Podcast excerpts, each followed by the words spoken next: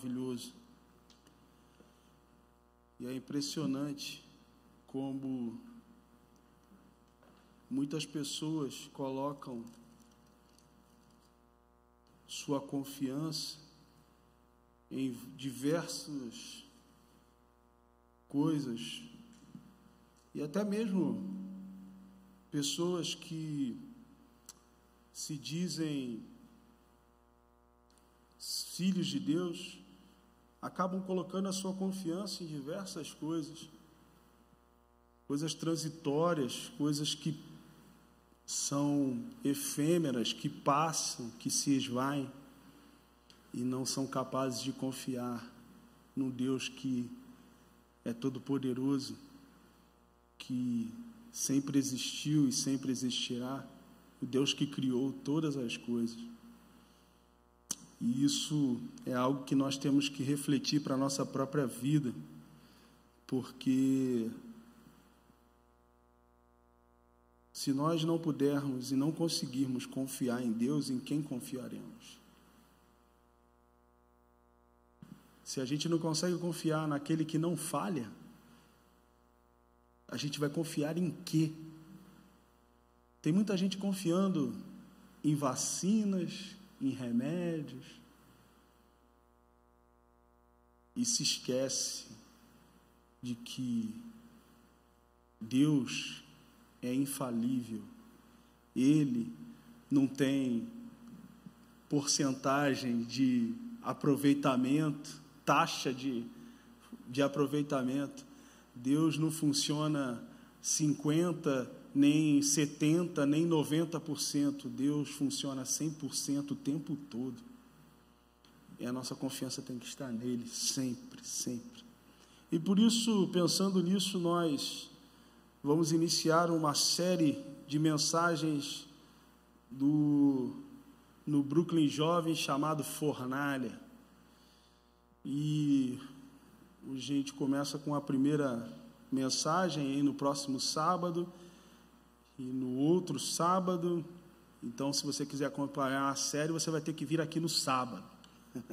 Você já é o nosso convidado. Sábado vai ser bênção, vai ser legal. E com certeza a intenção é de abençoar a vida dos irmãos e da nossa juventude cada vez mais, mediante aquilo que a palavra de Deus tem para nos ensinar. Então, a proposta de fornalha vem lá do texto de Daniel, capítulo 3, que fala de três jovens, Sadraque, Mesaque e Abidinego. Tem até uma canção, né? Que é do reteté. Né? Vaguinho sabe. A Deb também sabe, né? Sadraque, Mesaque e Abidinego passaram na fornalha e não tiveram medo. E isso esse episódio nos ensina a respeito, a respeito de muita coisa, principalmente do nosso relacionamento para com Deus e de como nós devemos confiar e quando nós devemos nos relacionar com tudo o que vem de Deus para a nossa vida e com aquilo que não vem de Deus para a nossa vida, mas que pelo nome de Jesus devemos vencer e passar e transpor.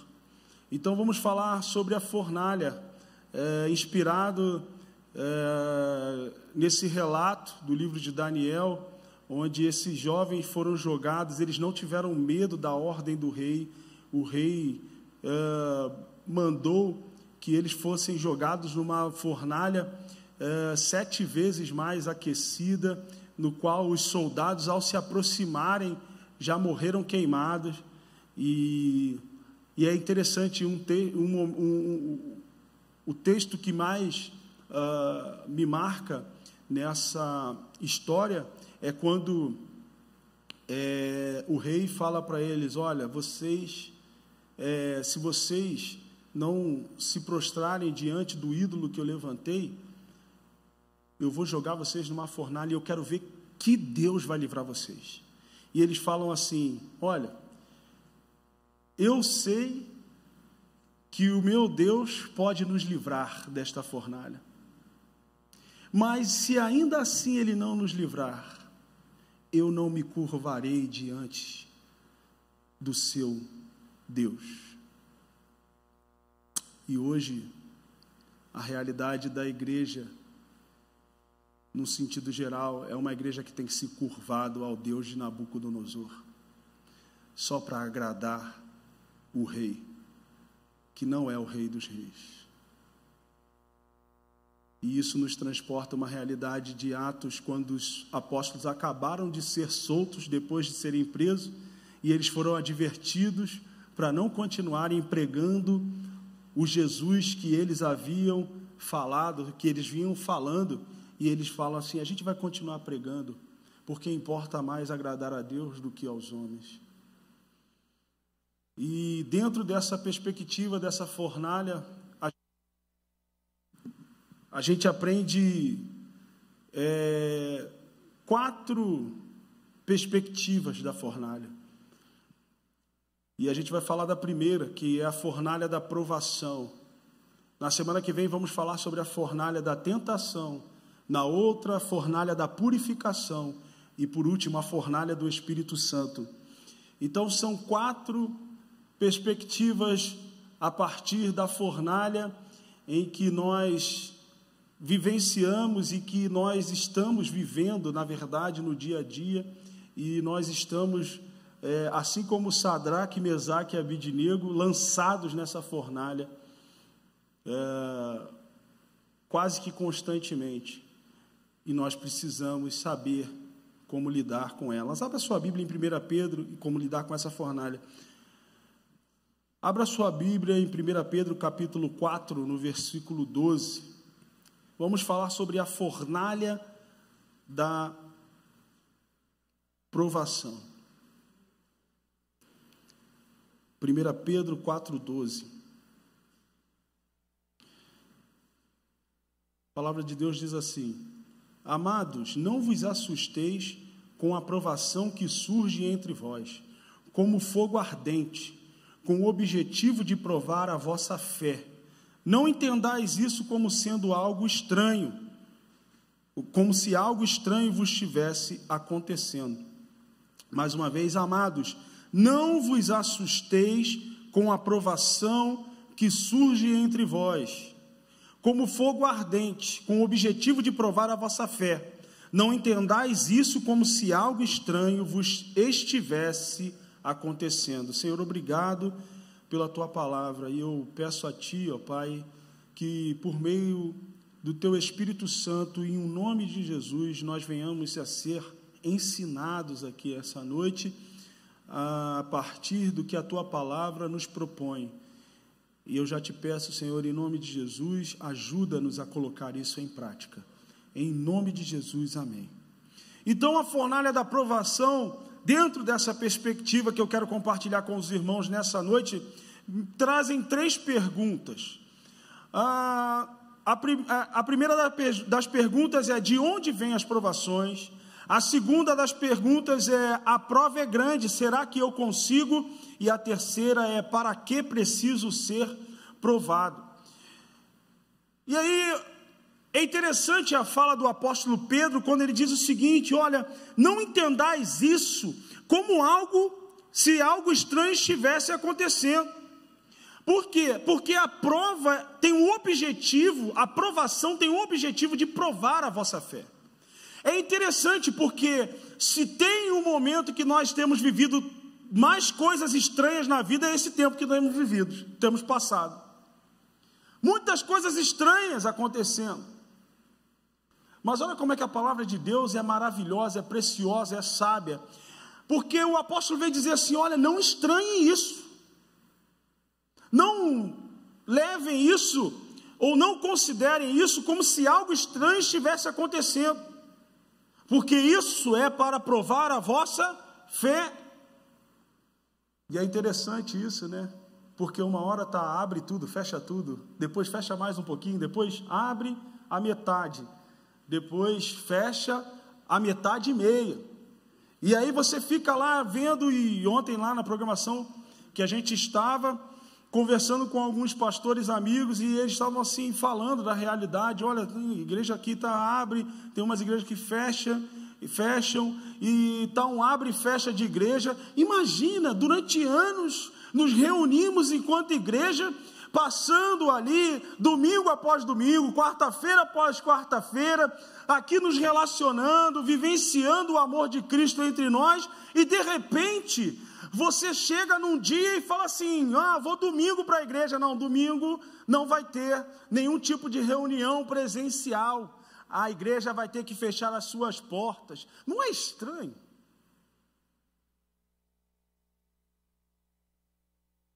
Dentro de um contexto onde muito se fala em liberdade religiosa, vemos que a religião ou a religiosidade é o que tem mais sido cerceada, mas não qualquer religiosidade, mas uma religiosidade ligada à verdade que é Cristo. Porque é a religiosidade, entre aspas, que incomoda. Não é estranho isso? Ou só eu que estou achando isso estranho? Para vocês estão tudo normal? Não? Estou assustado agora, pastor, porque o pessoal está achando normal, fecha igreja, né? Está estranho para vocês também, irmãos? Amém ou não amém? Amém? Misericórdia. Está muito estranho. Está parecendo um filme de Karate Kid, né? Põe casaco, tira casaco, põe casaco, tira casaco. Só que é interessante que nesse filme isso estava produzindo algo para a vida do menino lá, né? No aprendizado das artes marciais. Só que isso para a gente também está, está produzindo um aprendizado, mas um aprendizado relacionado à nossa fé. E interessante que o, o, pastor Carlos, desde o início da pandemia, e ele tem falado muito sobre isso, né? Ah, isso vai ser é necessário para que os sinceros se manifestem, né? E é uma realidade. Mas Pedro ele diz o seguinte: olha, não entendais isso como se algo estranho vos estivesse acontecendo. Não está acontecendo nada estranho com vocês. É Deus provando a nossa fé. Pastor, você está falando que Deus mandou uma pandemia só para provar a nossa fé? Não estou falando isso. Eu estou falando que Deus usa as circunstâncias para provar a nossa fé. Deus usa as circunstâncias do nosso cotidiano para provar a nossa fé. E nós precisamos entender isso. E para entendermos isso, nós precisamos entender da onde vêm as provações. E é interessante porque não tem outra resposta senão a de que as nossas provações vêm de Deus. Entenda o seguinte: provação não é sinônimo de tentação. Provação é diferente de tentação, porque é, os seus elementos e finalidades são totalmente opostos. A provação e a tentação têm elementos e finalidades diferentes, opostos entre si. Por isso que a provação vem de Deus. Por quê? Só quem está pronto é que pode provar quem está sendo preparado. Quando você é, é, passou o seu tempo de escola, né? Uns estão estudando, né, Luísa? Uns ainda estão aí encarando é, é os seus períodos é, estudantis, outros já passaram por isso, graças a Deus. E eu falo isso com alegria no coração. Muitas pessoas falam: ai, que saudade da escola. Eu não tenho saudade nenhuma da escola eu não queria voltar para a escola e, não, e eu fico com pena do meu filho que ainda vai ter que passar por tudo isso. Mas fique na escola, tá bom? Mas quando você vai estudar, quem te aplica uma prova não é um aluno. Quem te aplica uma prova é quem? Um professor. Por quê? Entende-se que o professor já está capacitado, provado naquela matéria para poder arguir, para poder colocar em prova aquele aluno, testando seu conhecimento. Então eu só posso testar você se eu souber mais do que você. É difícil você testar alguém que sabe mais do que você, né? Testar alguém que sabe mais do que o testador. Então, assim, A aprovação vem de Deus porque Deus é a figura nesse relacionamento capaz de provar toda e qualquer pessoa, porque Ele é sabedor e conhecedor de todas as coisas. Eu e você não sabemos nada, nós não temos a compreensão de quase nada, mas Deus ele vai colocando isso progressivamente na nossa vida para que a gente vá crescendo e se desenvolvendo e amadurecendo espiritualmente, prova após prova. E é interessante isso, porque quando a gente faz um paralelo com a, a, a, a vida estudantil, e aí você tem lá as séries, né? E aí você tem um ensino fundamental, mas para você terminar o ensino fundamental, você tem que. Eu nem sei mais agora qual é, eu nem sei mais, eh, né? Não quero entregar a minha idade aqui, mas na minha época era a primeira série, segunda série, quarta série, quinta série, aí sexta, sétima, oitava. Aí você ia para o segundo grau né? Hoje é o que? Ensino médio, né? Ensino médio, aí é primeiro ano, segundo ano, hoje tem até nono ano. Mas a verdade é que você tem que passar né, de, uma, de uma, uma, uma fase para outra, e você vai sendo testado. Então, se você estava na primeira série, você vai aprender tudo inerente à primeira série, no final você faz uma prova, e se aprovado, ou seja, se os seus conhecimentos forem testados e aprovados, você passa para a segunda série. A nossa vida também não é diferente disso.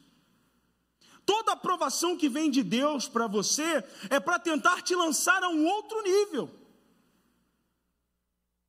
Por isso é difícil a gente admitir cristãos com muito tempo de caminhada que ainda estão num nível ali bem rasinho, superficial, discutindo as mesmas coisas, como Paulo fala, oh, sendo tendencioso, como o autor de Hebreus fala no capítulo 5 de forma assim indignada, dizendo o seguinte: olha, vocês já deviam ser mestres nesse assunto, mas é necessário que eu vos ensine novamente os princípios elementares da doutrina de Cristo. Por quê? Porque estavam sendo provados e reprovados, provados e reprovados. Toda vez que você é provado e reprovado, você não evolui, você não avança, você não alcança o nível posterior. Então a prova da vossa fé tem o sentido de fazer com que você cresça. Que a dificuldade que você viveu no passado Hoje você tira de letra, por quê? Porque você já foi provado e venceu naquela situação. Por isso que a aprovação vem de Deus. E por isso que ela difere da tentação, sabe por quê? Porque Deus não pode ser tentado. Se Deus não pode ser tentado, é porque ele não tenta a ninguém. No entanto, Deus ele te coloca à prova porque ele pode ser provado, como está escrito em Malaquias 3:10, fazei prova de mim. Ora, se ele pode provar, ele pode ser provado. Agora, se ele não pode ser tentado, também ele não pode tentar. E aí está a diferença. Porque a provação e, e, e a tentação cumpre. É, é, é, ou ela é formada por elementos e finalidades diferentes. Por exemplo, a tentação ela está ligada ao que é carnal, porque ela tem origem no que é natural, ou seja, na nossa carne. O objetivo da tentação é trabalhar com os desejos carnais. E é interessante que você só pode ser tentado naquilo que você previamente deseja. Ninguém é tentado naquilo que não deseja. Quem gosta de giló aqui? Misericórdia. Deus tenha misericórdia e que a graça do Senhor esteja sobre a vida de vocês, porque giló é muito ruim. Quem gosta de chocolate aqui? Chocolate. Ó. Para os que gostam de giló, uma panelada de giló com, com frango, né? Galinha, uma galinhada. Não, aí já, já estragou o giló, pastor? Ai, ai. Tá. Quem gosta do giló, é que giló é tão ruim que eu nem sei como que se faz giló. Mas uma panela de giló quentinha ali, na frente dele, vai ser uma tentação. Não é não, Jovita? Quem gosta de chocolate, uma caixa de bombom é uma tentação. Aí eu falo para você, olha aqui, ó. Fica com esse. É, é, é essa caixa de bombom aqui, mas não come nenhum. Você vai se coçar, você vai se morder, vai morder o beiço, vai tentar morder o nariz, vai se segurar de alguma forma, mas você vai querer aquele chocolate. E isso por quê? Porque você deseja aquilo, porque aquilo vem da sua carne, é algo que já está pré-estabelecido em você. Agora, se você não gosta de giló, como eu, pode botar uma panela de giló que vai ficar ali, apodrecer ali, pode ter certeza que eu não vou nem querer chegar perto, porque eu não gosto. Ou seja, se eu não desejo, não pode ser tentação para mim, mas se eu desejo, aquilo se torna uma tentação para mim. Por isso que o apóstolo Paulo, sabiamente, orientando seu pupilo Timóteo, diz o seguinte: filhão, foge da paixão das, das paixões da mocidade. Ou seja, não encara de frente, não, porque você vai perder. Só tem um jeito, sai, vai embora, corre. Faz que nem José com a mulher de Potifar. Como a gente diz lá no Rio, mete o pé, rala peito, sai voado. Porque não dá. Porque o desejo já está ali pré-estabelecido, pré-configurado, para te levar a cair em tentação. Para te levar a pecar. E é interessante quando você faz o paralelo lá com Mateus capítulo 4, na tentação uh, que Satanás faz em relação a Jesus ele pega em, em aspectos inerentes ao, ao, ao, ser humano, e ali ele externa a humanidade de Jesus. Ele fala: Você está com fome? Quem não sente fome? Jesus, e aí não tem como dizer, ah, Jesus era. É, é, é era um ser iluminado. Não, Jesus foi 100% homem, porque só seres humanos sentem fome. Olha só onde o Satanás foi tentar Jesus: pela barriga, 40 dias de jejum, Está com fome? Porque a tentação ela é inerente à carne. Agora, a provação ela está ligada ao que é sobrenatural, porque ela tem origem no que é sobrenatural, ou seja, ela tem origem em Deus, ela tem origem no que é espiritual, e o objetivo é te levar a um outro nível, gerar um crescimento espiritual, gerar um amadurecimento espiritual, para que vocês não sejam mais como crianças, levados de um lado para o outro por todo e qualquer vento de doutrina, mas que a gente chegue, alcance a estatura de varonilidade perfeita. Ou seja, chegar à maturidade que se exige de um crente. Então, ele pode nos pôr à prova porque nós podemos fazer o mesmo em relação a ele, como eu falei. E é isso que revela a natureza espiritual da prova, pois Deus é espírito, João capítulo 4, versículo 24. Deus é espírito. Dessa forma, ele jamais poderia ser tentado ou tentar pela carne, porque ele é espírito. Ou seja, jamais uma aprovação poderia trabalhar dentro da esfera carnal, porque ela é algo que vem de um contexto espiritual para a nossa vida. E o propósito é bem definido: fazer com que você cresça espiritualmente. Para que você tenha um espírito forte, para que o seu espírito sobreponha a sua carne e você venha subjugar a sua carne, como o apóstolo Paulo fala, e eu trago em sujeição o meu próprio corpo. É maravilhoso demais. Trazer em sujeição o próprio corpo. Em algumas versões vai falar assim: eu trago o meu próprio corpo escravizado. Sabe o que significa? É atingir a um nível de maturidade espiritual que toda tentação carnal será dominada por aquilo que é mais forte, ou seja, um espírito maduro, crescido, que nos leva a um outro nível mas precisamos ser provados dioturnamente. E aí vem a segunda questão. Primeiro vimos de onde vêm as provações, e as provações vêm de Deus. Porque Deus pode provar, e as provações são espirituais, e Deus, sendo Espírito, Ele nos prova para que cresçamos espiritualmente. E aí, o segundo questionamento é: a prova é grande, será que eu consigo? Será que você consegue? Já, já viu? Aí a, a prova é grande, essa aqui A prova é grande. Eu lembro isso de uma época. É, do, meu irmão trabalhava com negócio de transporte, né, de, de esses transporte de, de é, compra pela internet, né? E uma vez ele voltando e já estava ruim o negócio e tal, e aí ele voltando para casa, subindo uma serra lá que ia para casa dele, a Grajaú Jacarepaguá, o carro dele falhou na subida e era o instrumento de trabalho dele, né? Ele dependia do carro. E ele tentou uma, duas vezes, aí teve que voltar, descendo de ré uma, uma, uma avenida movimentada, numa serra. E aí foi escoltado lá pelo, pela Sete Rio, né, que, é, que organiza o trânsito, a engenharia de tráfego. E ele cheio de produtos é, é, na carroceria.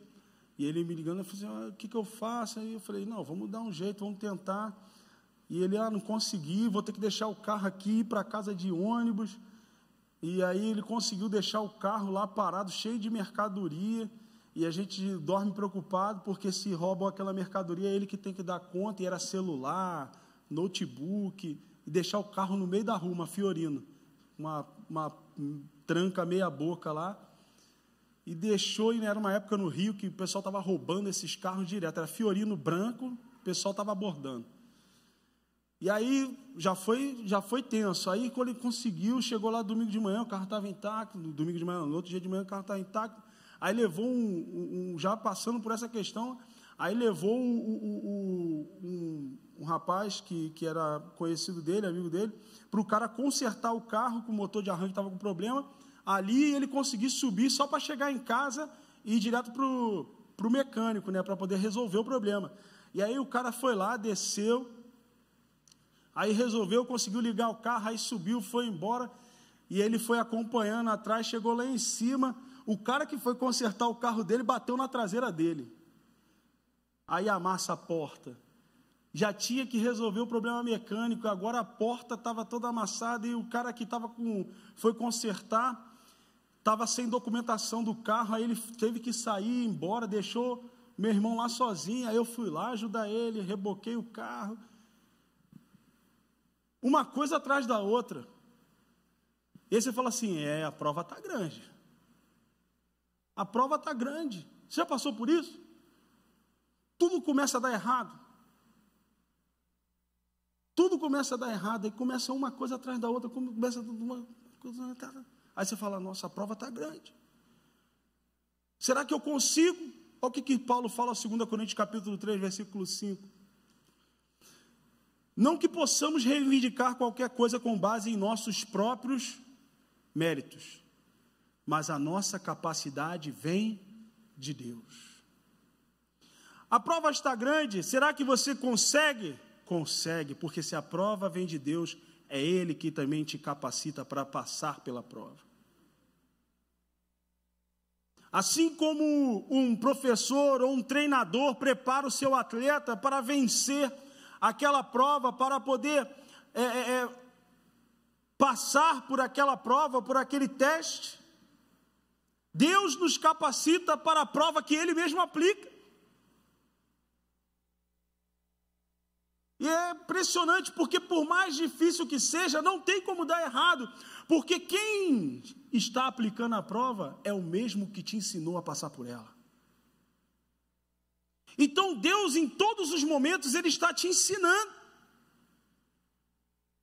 E é interessante, na minha época de faculdade de direito, os meus colegas ficavam para morrer comigo, né?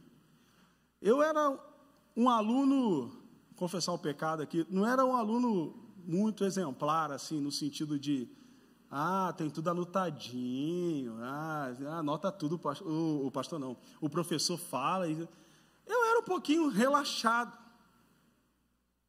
E aí o pessoal falava assim, cara, mas não é possível, você cola na prova. Eu falei, não, eu não colo. Isso, viu? Isso aí eu não faço, nunca fiz, graças a Deus. Não precisava. Até porque quando você começava a preparar a cola, você acabava estudando, né? Então você acabava sabendo. Mas e aí eu fazia a prova e eu tirava notas boas, e o pessoal falou assim, mas Você não anota as coisas, você. Como é que você consegue? Eu falei, eu presto atenção. E eu sentava na. Mas também eu sentava na sala de aula e eu absorvia tudo que o professor estava falando. E eu ficava prestando atenção em tudo. Às vezes nem perguntava muita coisa, mas prestava atenção e ia assimilando. Assimilando. A um ponto, uma vez que eu fiz uma prova de direito civil e e eu li errado o enunciado, porque era para falar alguma coisa sobre alienação fiduciária de bens móveis. E eu escrevi sobre alienação fiduciária de bens imóveis. E alienação fiduciária é aquela, aquele financiamento que você faz pela caixa, tá? Você paga, mas o apartamento não é seu, é da caixa econômica até você terminar de pagar. Ou seja, está alienado, né, fiduciariamente. E com um automóvel também, com o carro a mesma coisa. E aí eu escrevi, fiz toda a prova lá. Tá, tá, tá. E aí eu, sabe aquele, aquela conversa de corredor? Que começa os seus colegas assim, e aí, e aí, qual é a resposta da B? E aí você começa um, fala assim, não, então era esse. Aí você, não, mas era isso, não, não, era isso. Aí, não, aí, aí você pensa, ah, lá, se deu mal, escreveu errado. Lá. Aí vem o segundo, não, era isso. Aí o terceiro, aí você fala assim, é, agora eu acho que quem escreveu errado fui eu mesmo.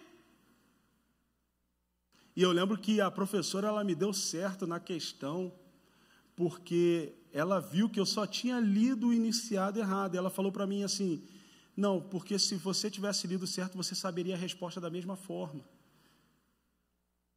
Mas por quê? Porque eu prestava atenção naquilo que, era, que estava sendo ensinado. Sabe por que muitos crentes têm dificuldade em lidar com as provas que Deus estabelece para a vida deles? Porque não prestam atenção nos ensinos de Deus.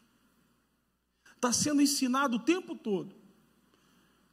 É no púlpito, é no aconselhamento, é numa escola bíblica quando vem,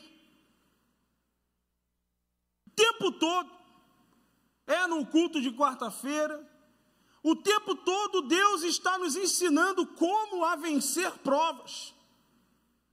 Mas se você não assimilar o ensino, e se você não estudar a matéria,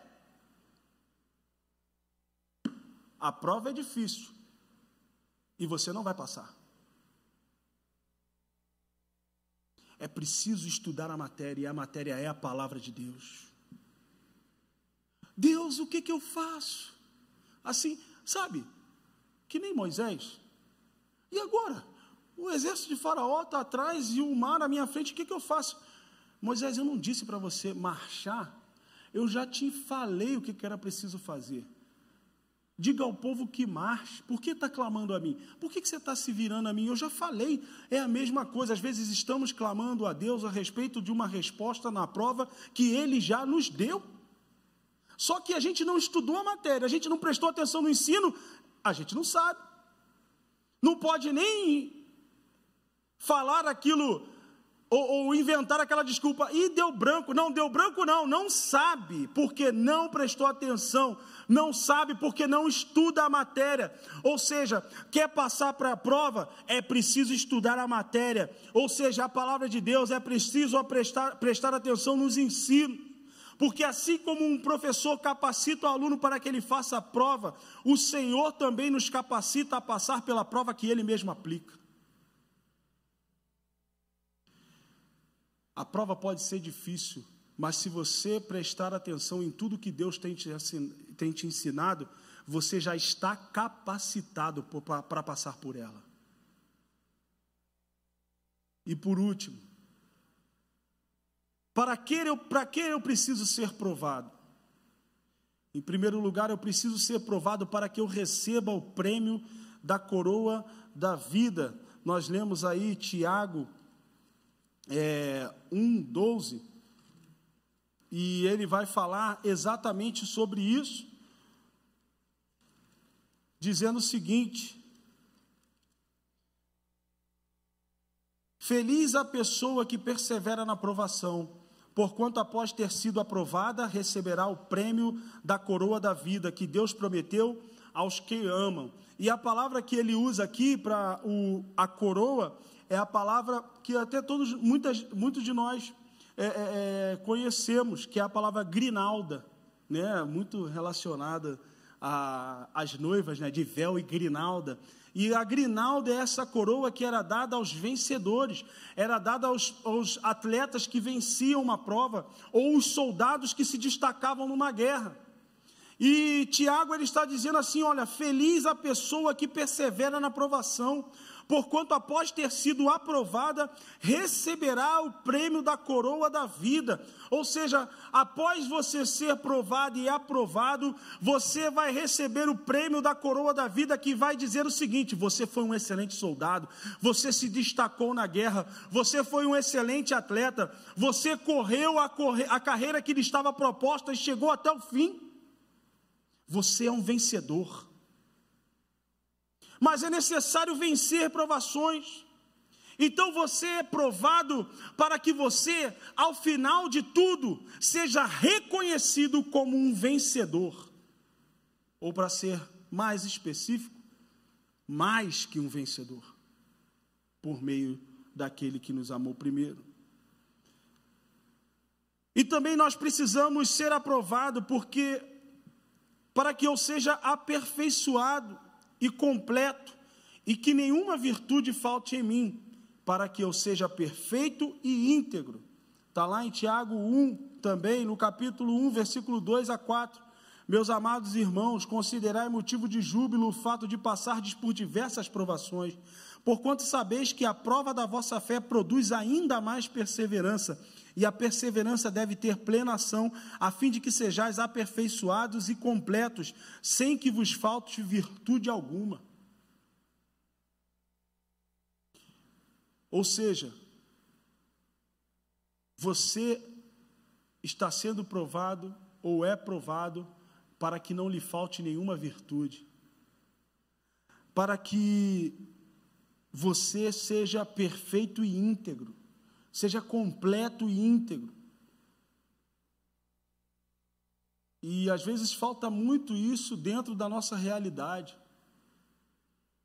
Quantos cristãos a gente pode dizer assim, olha, é íntegro, correto? Pelo contrário, a imagem que se passa aí de fora é de algo oposto a isso.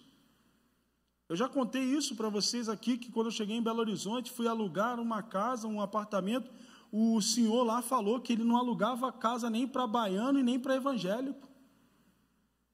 Porque na perspectiva dele eram duas, dois, duas classes de pessoas que não eram confiáveis. Porque alguém decepcionou esse homem em determinado ponto na vida dele a partir da sua falta de integridade. E graças a Deus que quando eu fui entregar o meu apartamento, já não era mais ele, mas o filho, porque ele havia morrido, o filho dele falou assim: Poxa, você vai voltar para o Rio? Eu falei: vou, vou voltar, porque eu preciso. Tem certeza? Eu falei: Tenho. Poxa, você vai entregar o apartamento? A proprietária pediu para eu falar com você, para você ficar. Eu falei: Mas por que não? Porque é tudo certinho, o aluguel é sempre no dia, não tem nenhum problema, vocês não dão dor de cabeça. Então, poxa, você é um inquilino que uh, uh, todo proprietário queria ter. Então ela perguntou: é, é a questão do aluguel? Está caro? Eu falei: não, é, é, é porque eu preciso voltar. E aí não tem como explicar para aqueles que não são de Deus a questão do chamado de Deus e direção de Deus para a nossa, nossa vida, que eles não vão entender. Você não pode chegar e falar assim, não, eu tenho que ir porque Deus mandou eu ir. O cara vai falar, você é doido? Mas a integridade que nós carregamos a partir, e olha que eu passei, foi prova lá, hein? Mas essa prova que eu passei nesse período gerou a partir da minha vida e da vida da Natália um contexto de integridade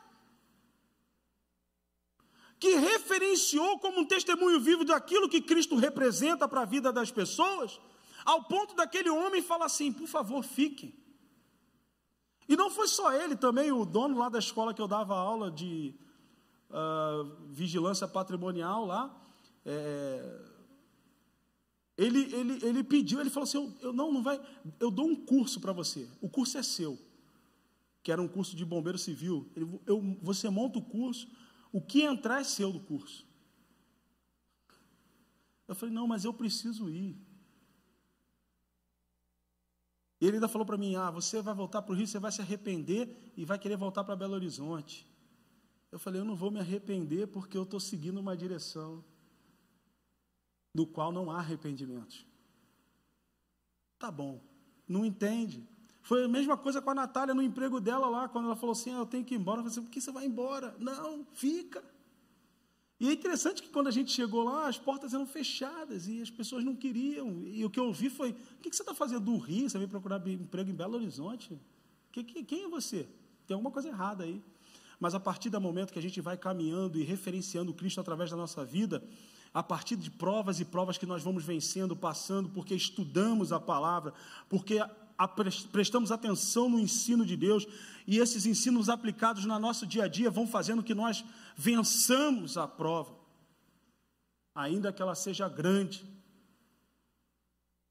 E isso gera um contexto de integridade que referencia Cristo na sua vida e na minha vida, porque cada prova que você passa, o seu caráter vai sendo moldado, e cada vez que seu caráter vai sendo moldado, o seu caráter vai se assemelhando cada dia mais ao caráter de Cristo.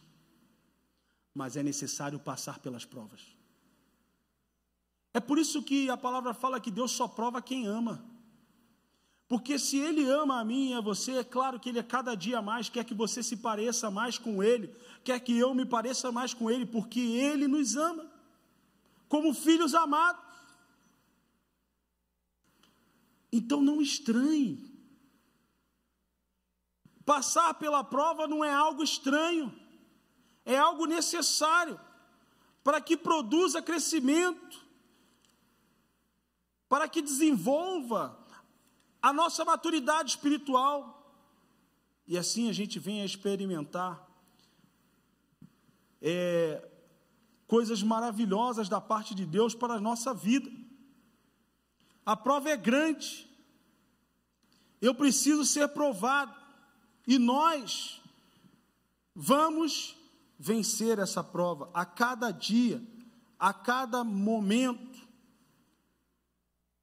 E aí, nós precisamos ter essa consciência. Como eu disse, a prova não é ser tentado, provação é provação, tentação é tentação. E nós precisamos ter isso em mente, porque a aprovação vem de Deus para a nossa vida e o desenvolvimento e crescimento dela. E a tentação é algo gerado a partir da nossa própria carne e aproveitado por Satanás para nos destruir por completo. A aprovação te aproxima de Deus. A tentação te afasta de Deus. Então, amados, não vos assusteis com a aprovação que surge entre vós, como fogo ardente. A fornalha está acesa, está aquecida. Mas fique tranquilo, você vai passar pelo fogo, vai passar pela prova, a sua fé será testada,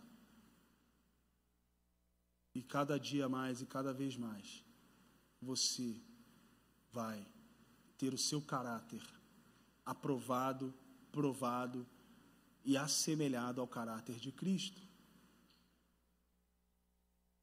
E nós precisamos vivenciar isso na nossa vida, para que efetivamente a gente venha experimentar as maravilhas que Deus tem para nós. 1 Tessalonicenses capítulo 2, versículo 4.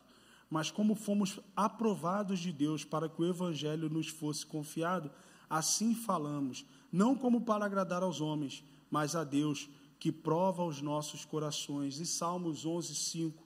O Senhor prova o justo, porém ao ímpio e ao que ama a violência, odeia a sua alma. Está sendo provado? É porque você é justo, justificado. Está sendo provado? É porque Deus te ama. Está sendo provado? É porque Ele deseja que o seu caráter se assemelhe cada vez mais ao caráter dele está sendo provado é porque ele tem te ensinado coisas é porque Ele tem te ensinado a, part... a, a vencer essas etapas. Está sendo, tá sendo provado, é porque Deus quer você num outro nível, num nível posterior a esse que você está, porque Ele precisa de você cada vez mais em outras etapas e cada vez mais como um instrumento mais efetivo na sua obra. Por isso todos nós somos provados, porque precisamos amadurecer, crescer espiritualmente e nos fortalecer como servos de Deus, filhos do Deus Altíssimo e representantes do reino de Deus na terra. Que Deus abençoe a sua vida e que você não encare essa fornalha como algo ruim, porque assim como Sadraque, Mesaque e Abidnego estavam naquela fornalha, você também está numa fornalha constante, mas o quarto homem está contigo também.